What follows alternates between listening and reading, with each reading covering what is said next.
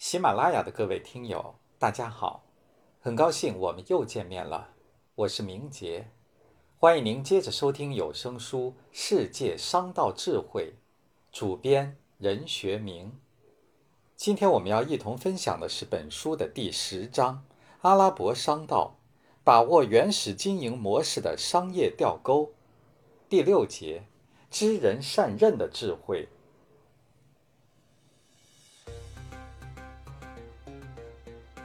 人各有所长，刘邦善将将，韩信善将兵。如果刘邦嫉妒善将兵的韩信，刘邦也就难成帝业。现代商业已发展成为一种社会化的流程，需要不同专业技能的人员共同协调参与，因此善于用人便成为成功商人最起码的素质。阿拉伯商人遇人有术。尤其是他们宽容而热情的态度，吸引了无数人才为他们忠心耿耿的服务。阿拉伯头号巨商卡索吉，他的为人在一些方面令人不敢恭维，但在用人上面却实在令人信服。作为可以颐指气使的大商人，他能够容忍手下人迥异的个性，他不将人绑死。而是让每个人都有一方自己的个性自由空间，这样才能保持个人的活力和创造性。卡索吉创立了一个国际性联合大企业三联公司，该公司挑选了一百四十名员工，这些雇员都是三联型人才的最佳样板。负责三联公司物色人才的是卡索吉的助手麦克劳德。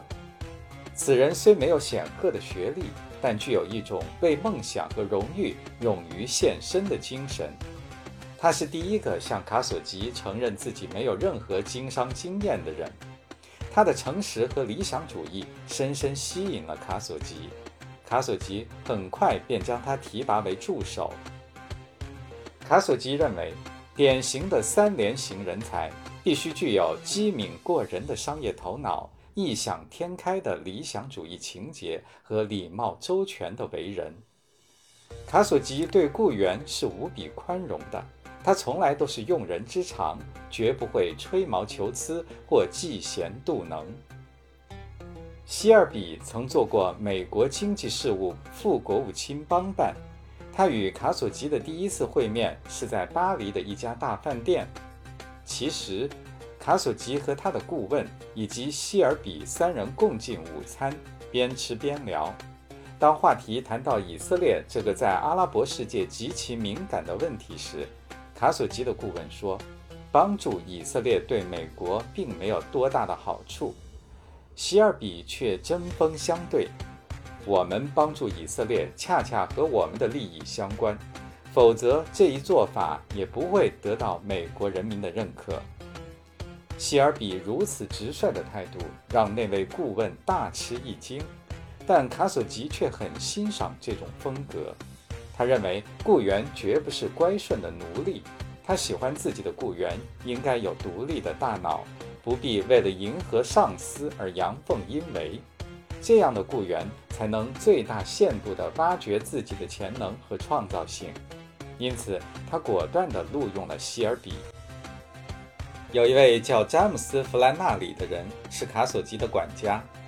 弗兰纳里个性很强，据说他小时候母亲领他去看游行，指着骑高头大马的王子对他说：“王子的鼻子长得跟普通人没什么两样。”意在培养他的自尊，摒弃奴性。家庭教育和个人的天性使弗兰纳里生成一种傲视权贵、耿直不驯的秉性。卡索吉在个人生活方面极为放纵，弗兰纳里对此很反感，这种反感常常溢于言表。一次，卡索吉的助手要弗兰纳里把两名不合心意、其实是感到不新鲜了的应招女郎赶出门去，结果遭到弗兰纳里的果断拒绝。按常规，一个小小的管家对于富可敌国、声威赫赫的卡索吉斗胆抗旨，结果是极糟的。但卡索吉大度地宽容了他，因为卡索吉明白弗兰纳里是个有才能的人，自己的宽容能够博得他更大的忠心。宽容使卡索吉产生了很大的人格魅力，常常化干戈为玉帛。一九七九年的冬天，一个名叫帕特尔的人冒充卡索吉的儿子行骗。为了能获得行骗证据，他向一家电话公司申请安装一部电话，并声称由卡索吉联合公司转账付款。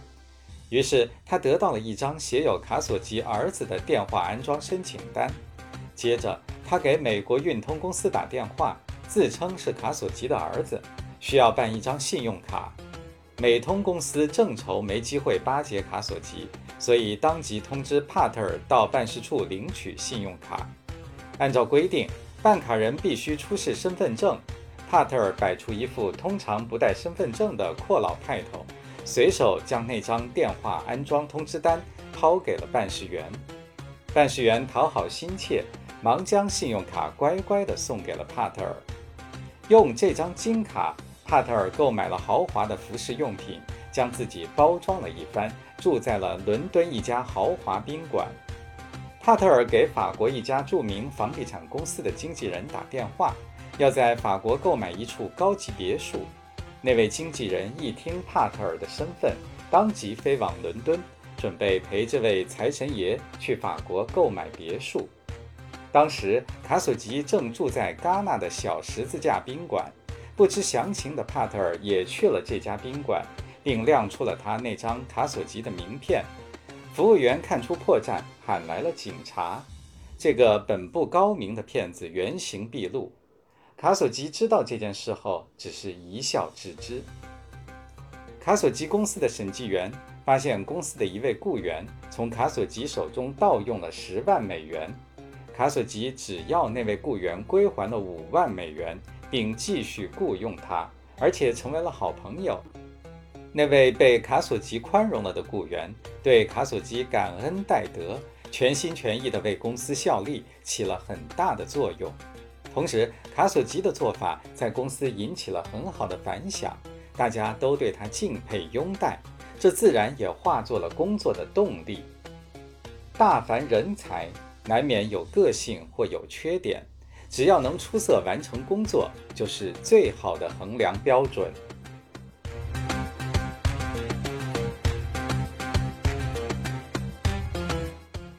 喜马拉雅的各位听友，刚才您收听到的是有声书《世界商道智慧》第十章《阿拉伯商道：把握原始经营模式的商业钓钩》，主编任学明，播讲明杰，感谢您的陪伴。我们下期再见。